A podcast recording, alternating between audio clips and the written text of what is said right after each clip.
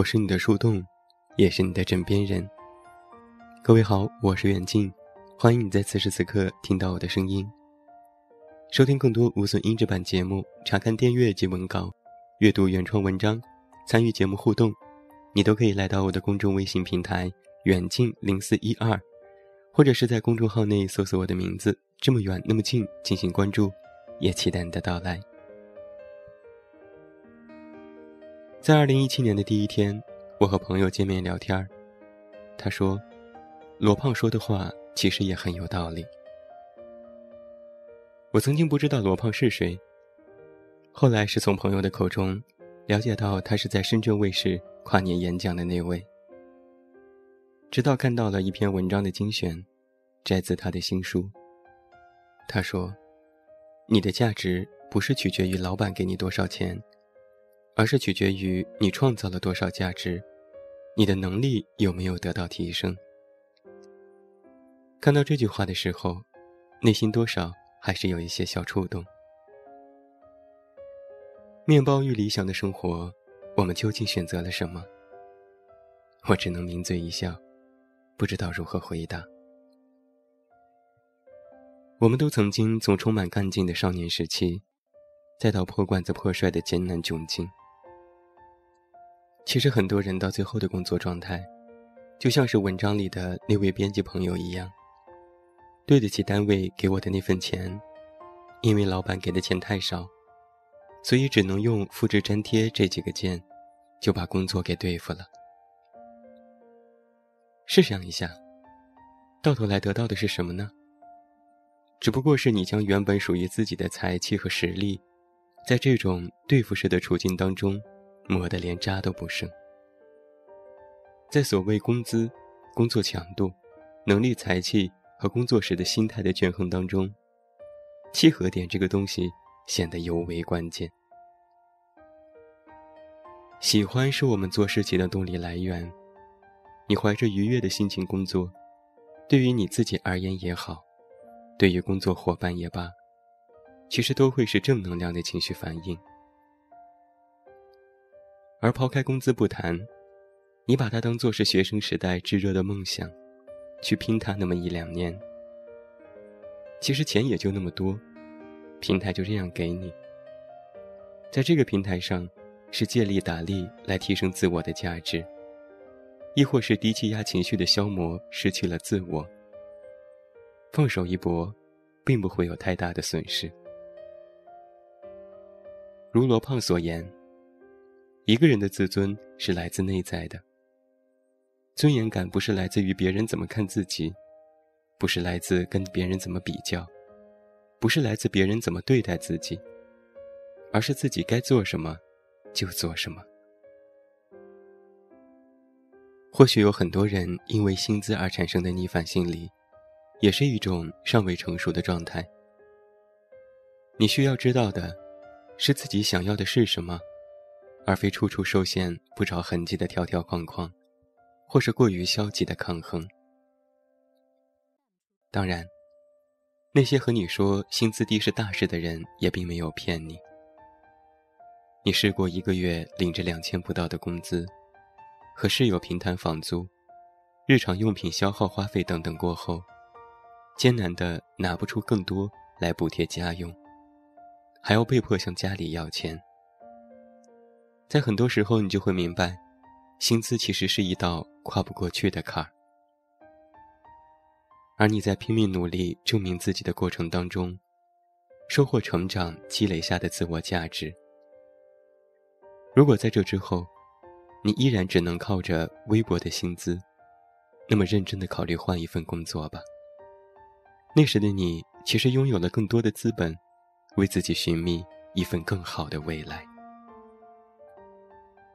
真心的，生活的压迫下，从喜欢延伸出逆反心理，让负面情绪的挤压，最终的结局就是对付对付就好。而如果你真的撑不下去，适当的做好离开的思考。领着一份微薄的薪资，以应付的姿态工作，还搞得好像是全世界都欠自己几百万，最后受累的，只能是你自己。还有关心你的人。有这样一个成语叫做“苦中作乐”，但往往我们生活在这座城市当中，吃的是苦，却忘记了乐。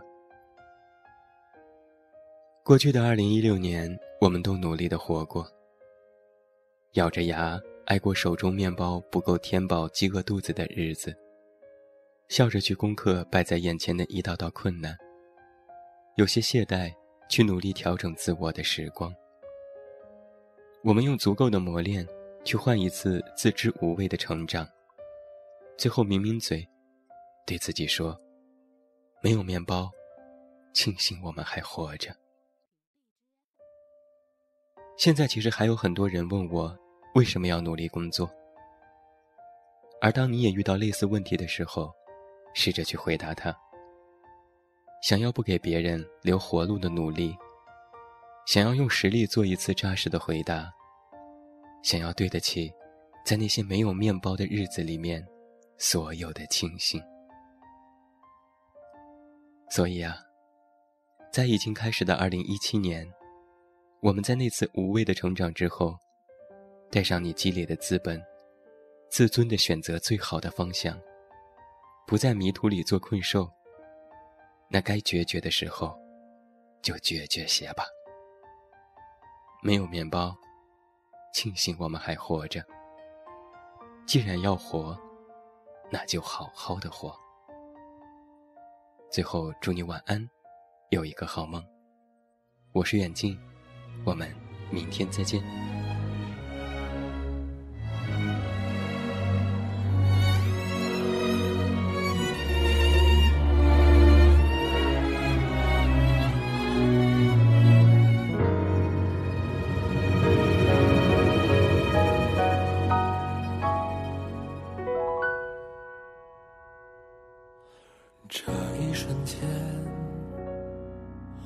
看见你。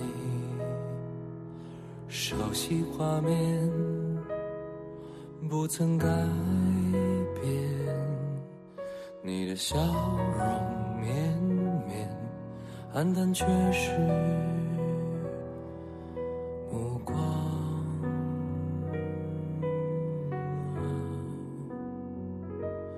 孤独啊，像钉扎入手掌。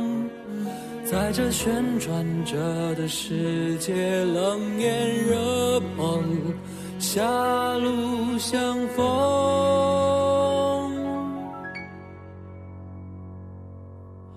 慢慢走，别说你想哭，别演奏沉默，每个困惑背影都会被爱迷雾。恍惚的眼，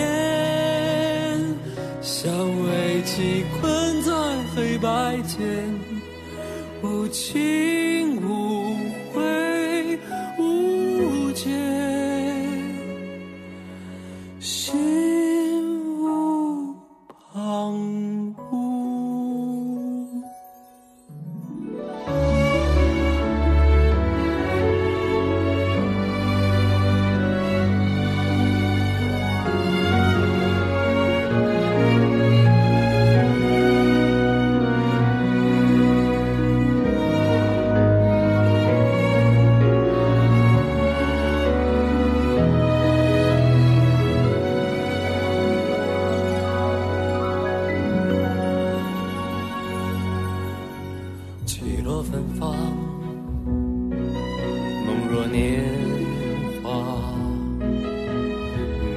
世上寻找方向，慢慢习惯伪装，慢慢学会守望。